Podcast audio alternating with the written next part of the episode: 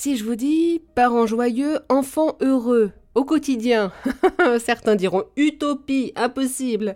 Isabelle Payot répond c'est possible. Elle le raconte dans son livre Parents joyeux, enfants heureux, cultiver la joie et le bonheur en famille, paru chez Vibert. Isabelle Payot est psychologue clinicienne du travail et des apprentissages, thérapeute familiale et directrice de la Fabrique à Bonheur. Bonjour Isabelle. Bonjour Eva. Racontez-nous quelles sont ces routines à mettre en place et en famille pour faire entrer la joie et le bonheur au quotidien? Il y a vraiment quelque chose qui est important selon que euh, déjà de, se souhaiter une bonne journée. Souvent on, on, se lève le matin, on prend notre douche, on déjeune, mais notre tête est déjà partie ailleurs. On est parti à l'école pour les enfants, on dit euh, qu'est-ce que tu vas avoir aujourd'hui, tu as un contrôle, on les projette vraiment très loin. Nous-mêmes, on est dans, dans nos dossiers, dans le travail. Mais vous avez le temps de prendre votre café le matin, vous, Isabelle Moi, j'ai absolument le, temps de prendre mon café. Euh, donc, euh, et d'organiser ça, en fait, d'organiser ce temps, même si c'est un temps court, même si c'est un quart d'heure, d'être vraiment présente, de dire bonjour, de déjeuner ensemble, ça, c'est vraiment quelque chose qui, euh, qui est un petit rituel parce qu'on va pas avoir beaucoup de temps ensemble dans une journée. On a un peu le matin, on se retrouve en fin de journée et on a un peu le soir et puis après on a le week-end avec les activités, etc. Donc, euh, donc c'est important de ritualiser ça, de dire même si c'est un quart d'heure où on, on mange ses céréales, on boit son café, mais on se dit bonjour, euh, peut-être qu'on va se dire ce qu'on a envie de vivre dans la journée, on partage quelque chose qui est léger, on évite l'anticipation anxieuse de ah c'est pénible, euh, dans les transports euh, il y a la grève ils vont nous faire suer. si on démarre la journée en râlant, c'est mal parti selon moi. Donc il y a cette première chose-là. Et puis l'autre rituel que moi j'aime beaucoup en fin de journée, c'est de partager la gratitude qu'on a eue pour des moments. Euh, de la journée. C'est-à-dire que ben, j'ai beaucoup de gratitude pour, euh, euh, je sais pas, le rayon de soleil et le fait que ben, justement il n'y avait pas de bus, ça m'a obligé à marcher et j'en ai profité pour découvrir des endroits que je connaissais pas. Donc vraiment de pouvoir partager une ou plusieurs choses de chouettes qui nous est arrivé dans la journée. Donc ça, c'est vraiment être vraiment ensemble, ancré le matin, se projeter dans une journée qui, qui va être chouette, et le soir célébrer ça, c'est un moment qui ouvre et un autre qui ferme la journée de façon euh, très positive et, et, très douce. Et puis l'autre chose que moi j'ai beaucoup fait et qui est vraiment euh, euh, super, qui est très facile, ça ne coûte absolument rien, c'est à table de faire un concours de rire.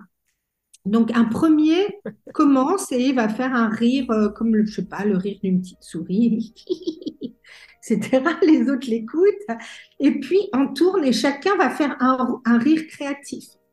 Eh bien, ce rire, qui est un rire induit, hein, il va être communicatif. À la fin, il est sûr que tout le monde va finir vraiment en riant vraiment. Donc ça, c'est simple à mettre en œuvre, ça ne coûte rien ça demande juste d'avoir l'envie de le faire. Et qu'il n'y ait pas de semoule au menu. Et qu'il n'y ait pas de semoule au menu ou qu'on l'ait déjà mangé. Parce que s'il y a de la semoule, effectivement, ça n'arrange pas les choses, ça risque de partir dans tous les sens. Quand on, pratique régulièrement pèse de joie, avec ce rire-là, qui, qui finit par un fou rire souvent, ça met notre corps dans de bonnes dispositions. On descend de la tête vers le corps. Et si notre tête est préoccupée, bah, ça nous fait redescendre dans le corps.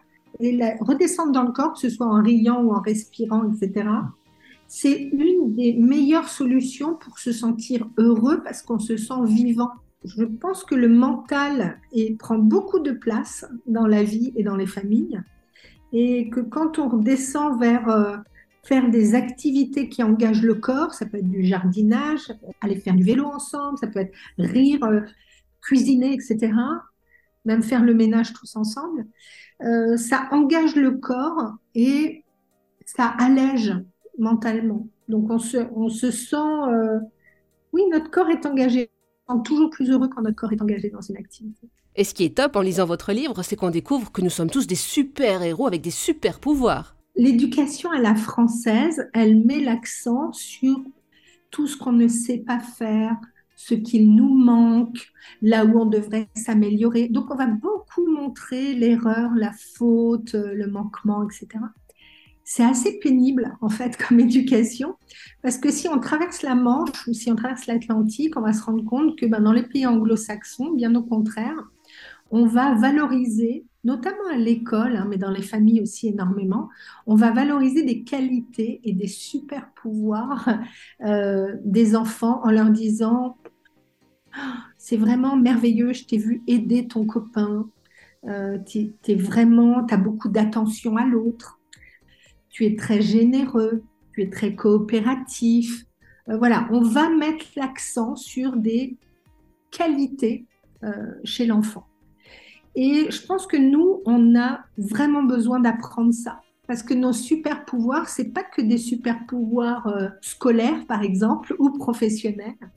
C'est qu'on a vraiment énormément de choses qui sont utiles pour les autres. Par exemple, euh, si j'ai comme super pouvoir la gratitude, je vais vraiment euh, nourrir les autres en les remerciant, en leur montrant ce qu'ils ont fait de super. Si j'ai en moi un super pouvoir de, pardonner, ben, je vais amener de la, douceur et de la réconciliation. Si mon super pouvoir, c'est la joie, l'humour, il est sûr que je vais pouvoir mettre de l'harmonie dans une famille, etc.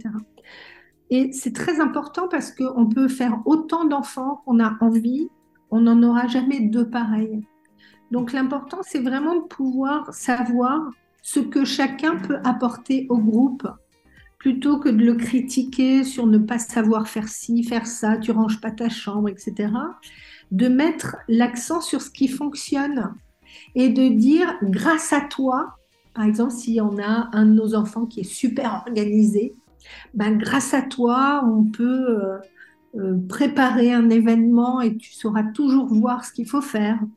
Euh, si un autre est attentionné, on va, lui, on va le remercier aussi. Donc, c'est très important de valoriser les super pouvoirs de chacun parce que ça fait grandir la confiance en soi et au bout du chemin, ça fait vraiment grandir l'estime de soi.